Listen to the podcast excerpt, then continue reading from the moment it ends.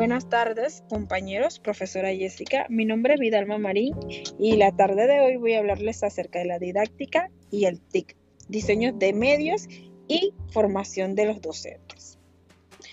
Los docentes como formadores debemos estar al tanto de las nuevas tecnologías para implementarlas en nuestros métodos de enseñanza, ya que estas son herramientas que los alumnos utilizan para desarrollar los contenidos y tener un mejor aprendizaje. Pero para esto debemos tener un conocimiento de cómo manejar y evaluar las herramientas. Hay distintas tipologías que nos facilitan cómo abordar los contenidos y las adecuaciones. ¿Qué debemos realizar para, que, para poder utilizarlas y que estos recursos tecnológicos sean recursos de información? Toda la información de estas fuentes que nos permiten tener información de distintas fuentes no pueden, no son en realidad confiables, pero hay muchas plataformas que sí lo son y nos permiten compartir información de docente a docente, de docente a estudiantes y viceversa. En casos especiales, hasta podemos interactuar con los autores de los libros para una mejor comprensión sobre los temas. Los recursos de colaboración permiten que hayan cambios interculturales, además de ideas referentes a un tema, ya que por la utilidad de las distintas plataformas se pueden interactuar y ahora más por la pandemia, que ha venido ciertamente a cambiar lo que antes se realizaba, como congresos, seminarios presenciales o entre otras actividades.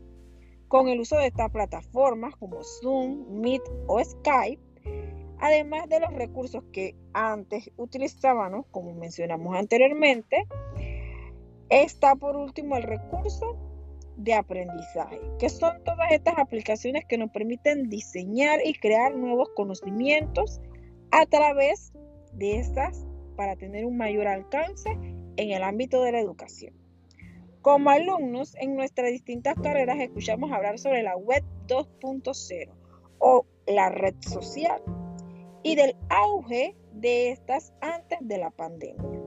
Pero igual seguían siendo utilizadas las metodologías tradicionales y las lecciones magistrales de los profesores. Hoy por hoy hablamos de los métodos de enseñanza mixtos, que involucra el uso de las herramientas tecnológicas y el uso que debemos o que hemos usado desde el principio de la educación.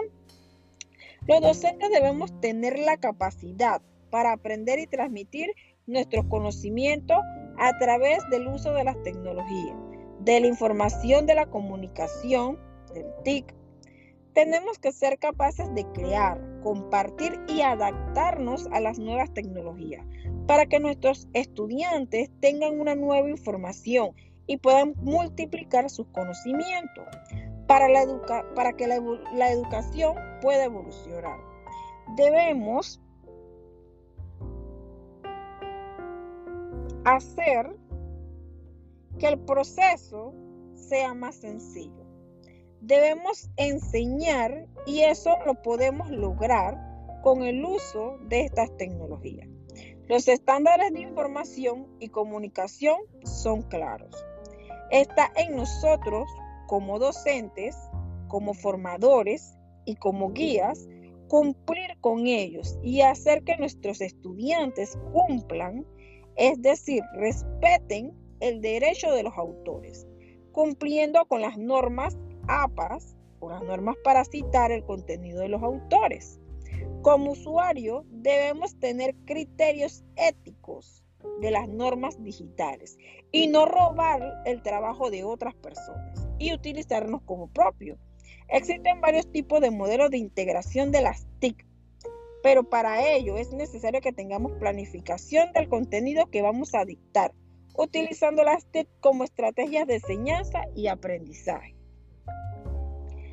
Como conclusión, podemos decir que la tecnología es una herramienta muy útil y tiene un poder sobre, sobre la educación inigualable, pero tenemos que saber cómo utilizarlo y sacarle el mejor provecho, respetando siempre las normas y enseñando además de esto la ética a los estudiantes y nosotros mismos como docentes, tener la ética de poder darle el valor al aporte de otro colega o un investigador o otro, u otro estudiante.